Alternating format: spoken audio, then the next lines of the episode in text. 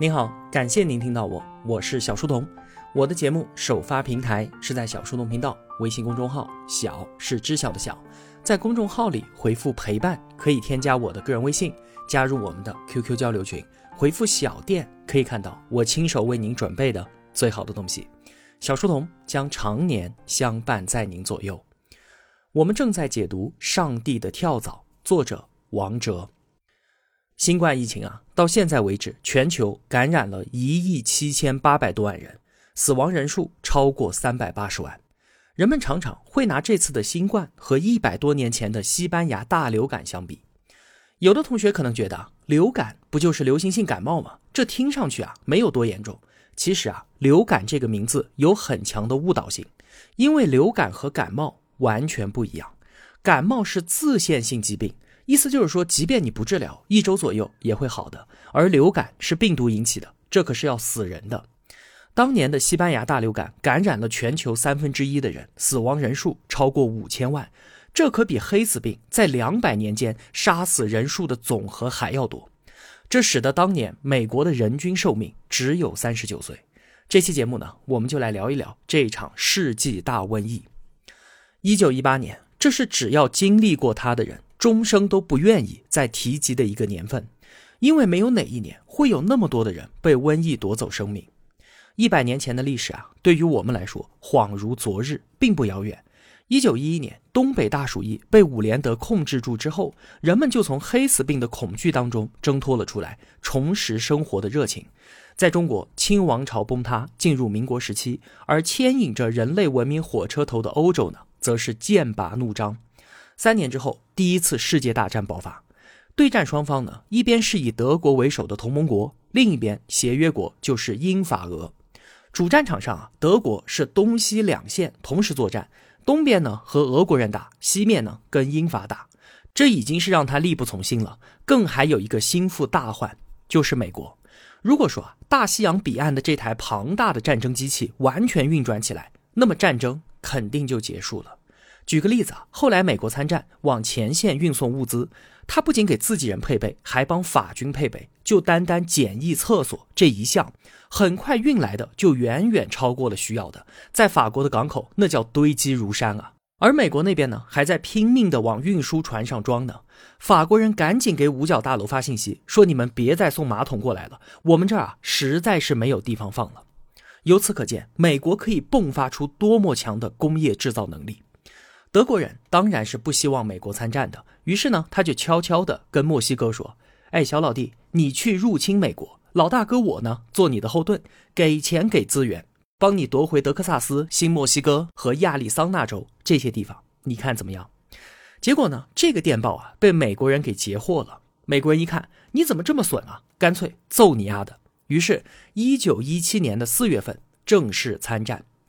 也算是天无绝人之路吧。没过多久，列宁十月革命成功了，苏维埃政权上台，苏俄就退出了第一次世界大战。那德国东线的战事一下子就结束了，于是赶紧合兵一处，要趁着美国完全发力之前，把英法给打趴下，赢得战争。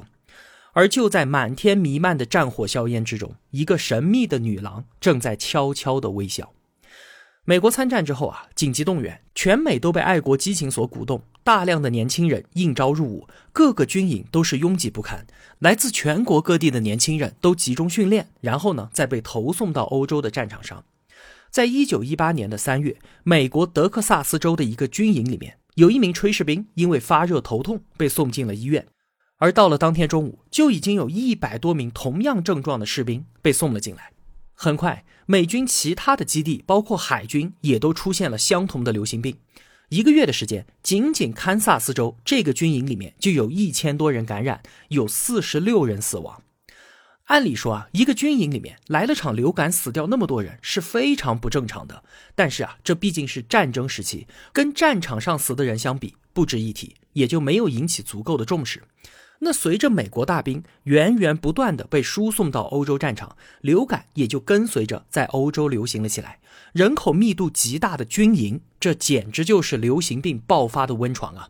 英法甚至是敌对的德军都相继被感染了，交战双方都渐渐的丧失了进攻的能力，流感满营。到最后就连站岗的人都快找不到了。那因为患病的人数太多，美军的军舰和无敌的英国皇家海军都没有办法出海作战，德国原定于七月份发动的进攻也被取消了。就有不少的历史学家相信啊，如果这场进攻成功的话，那么德国是能够赢得战争的。德军统帅鲁登道夫在给德皇威廉的报告当中，也把失去战争胜利机会的责任归于这次流感。因为战争时期的舆论管制，对于战争不利的消息，那肯定是不能播的，所以各参战国都没有报道流感的情况。但是中立的西班牙不存在，于是就大肆报道，说有一场大流感，几乎在一瞬间就流行开来了。我们西班牙那可是已经有八百万人感染了，就连我们的国王都中招了。那这么一说，当时人们看到的报道就都是西班牙爆发了大流感，于是呢就称之为西班牙流感。还有一个更加浪漫的名字，叫做西班牙女郎。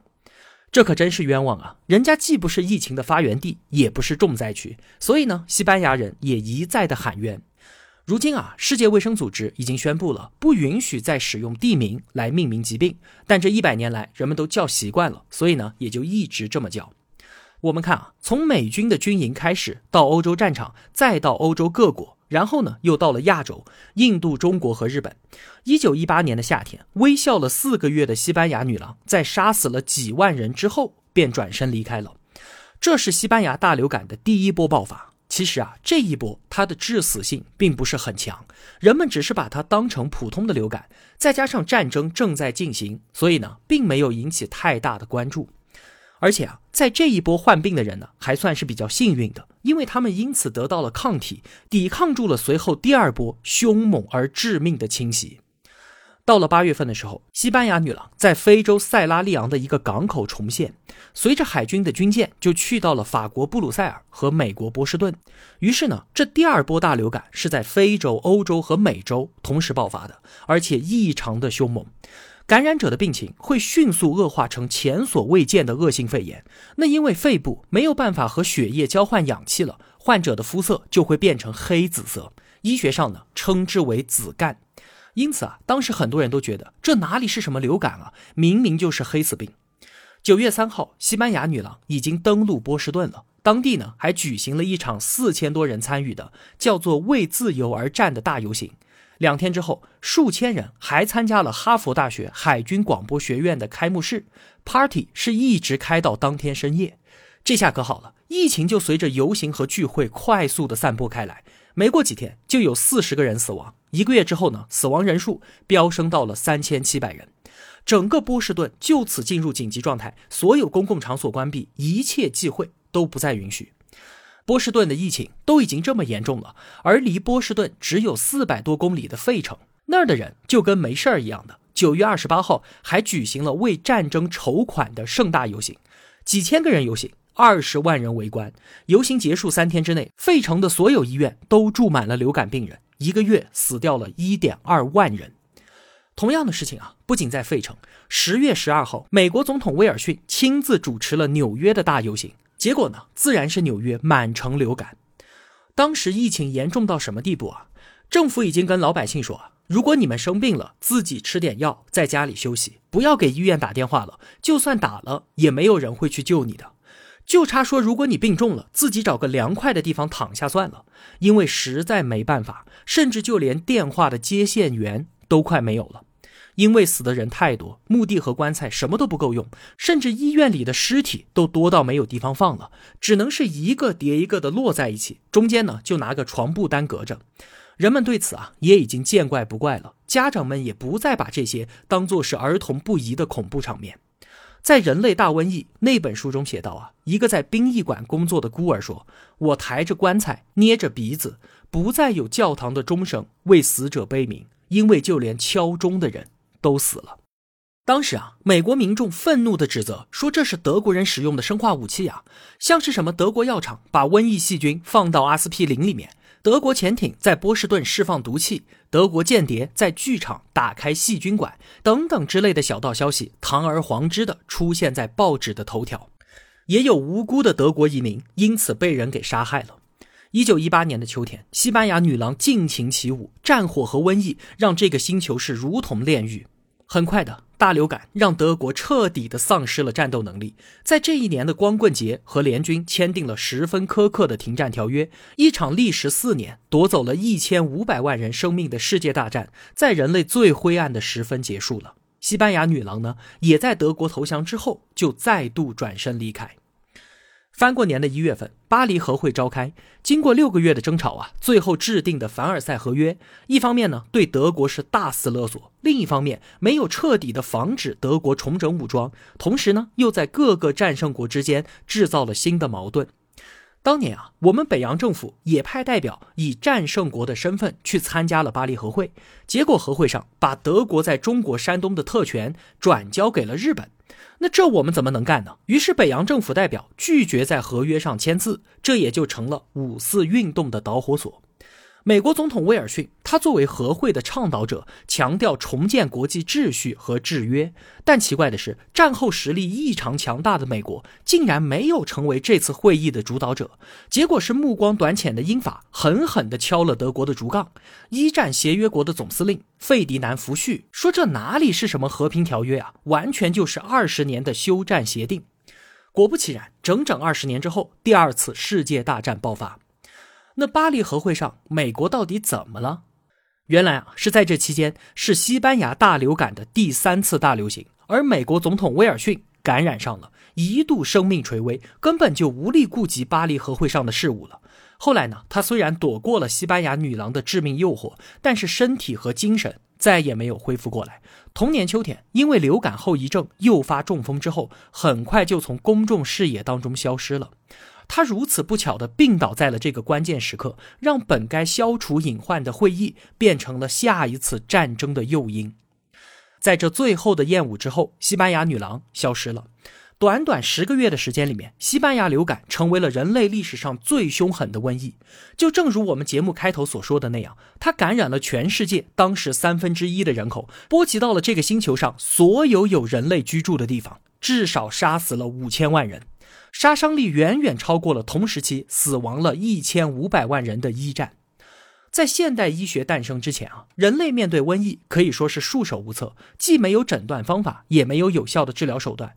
但是这个时候已经是二十世纪了，我们已经有了传染病学，也发明了不少的疫苗和药物。那有了现代医学的保驾护航，大家都觉得似乎我们可以摆脱瘟疫了。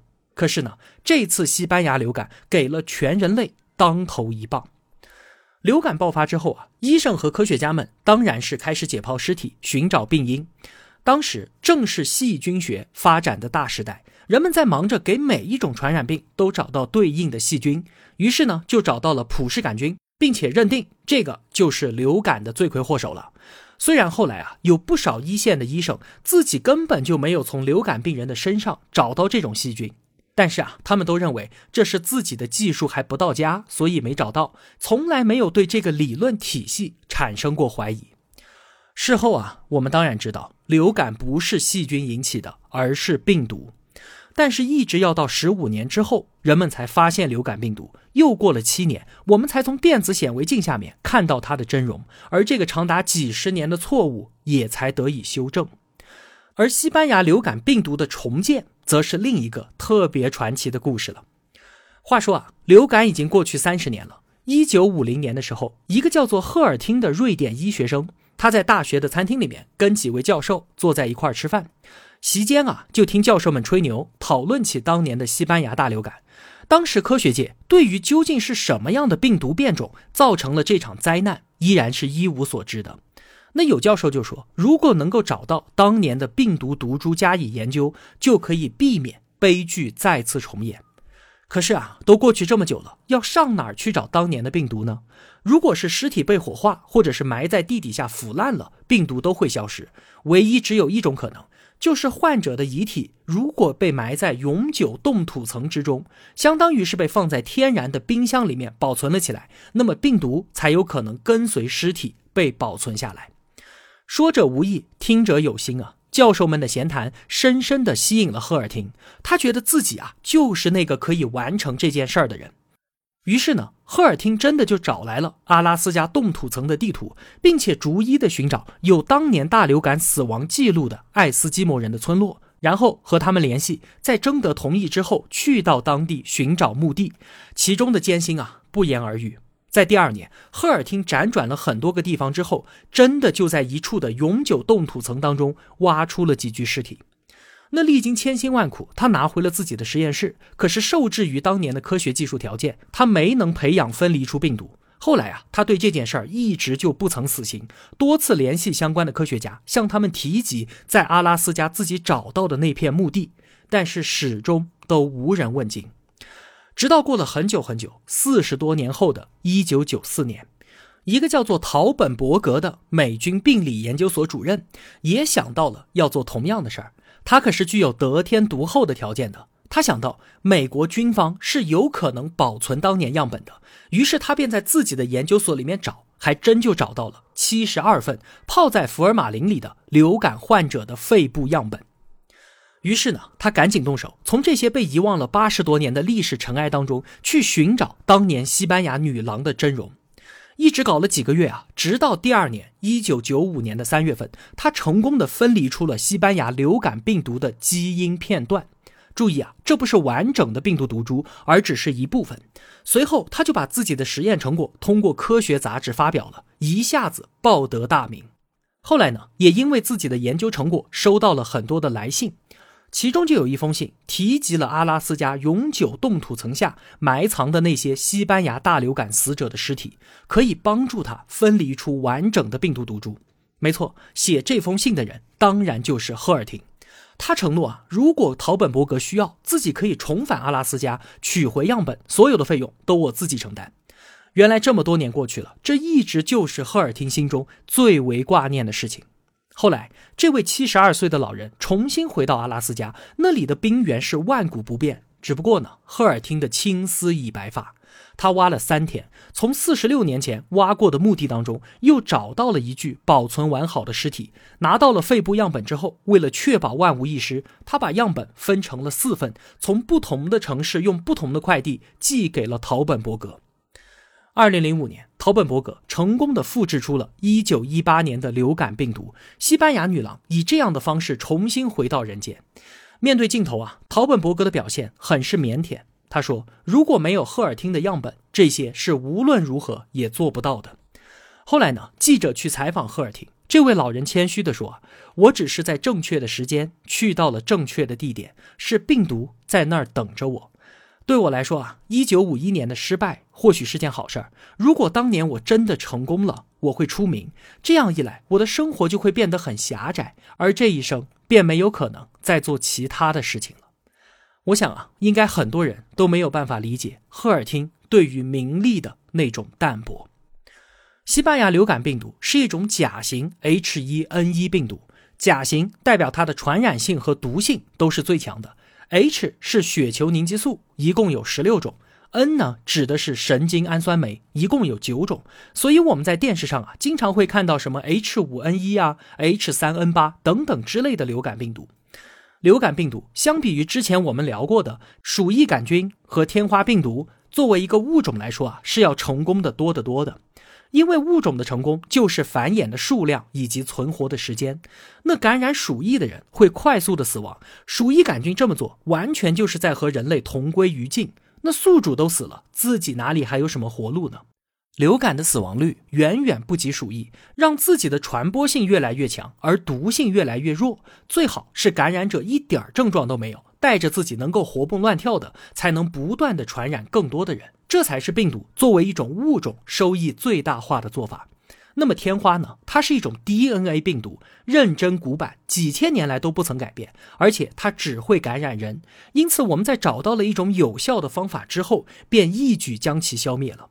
而流感病毒它就狡猾的多了，它是一种 RNA 病毒。我们的遗传信息啊是通过 DNA 分子传递的，然后呢再使用 RNA 制造需要的蛋白质。流感病毒干脆直接使用 RNA，这就存在一个大问题，就是非常非常容易出错。但是啊，这又成为了它的一个优势，就是让自己始终不断的在发生变异。有可能变异之后，绝大部分都失去了传染性，失去了毒素，但只要有一小部分变异之后获得了更强的传染性，那就能够背负所有同类病毒的使命，继续向着星辰大海进发。这也就是为什么流感每年都在爆发，每年都有疫苗，但是疫苗仅仅只是对当下的这次有用，下一次它又失效了。还有一点啊，就是变异让流感病毒不挑食，本来是禽流感或者是猪流感，但就怕它突然变异，获得了感染人的能力，立刻就会引发灾难。所以，我们经常在电视上会看到哪里哪里又出现禽流感、出现猪流感，人们就会大量的杀鸡杀猪，一次扑杀几亿只鸡、上百万头猪，经常都在发生。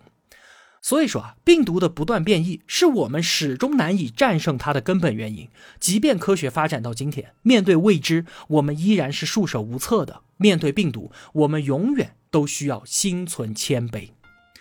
好了，今天啊，我们就聊这么多。如果我有帮助到您，也希望您愿意帮助我。我用跨越山海的一路相伴，希望得到您用金钱的称赞。愿生活中所有的美好都不被辜负。小店期待您的光临。我是小书童，我在小书童频道与您不见不散。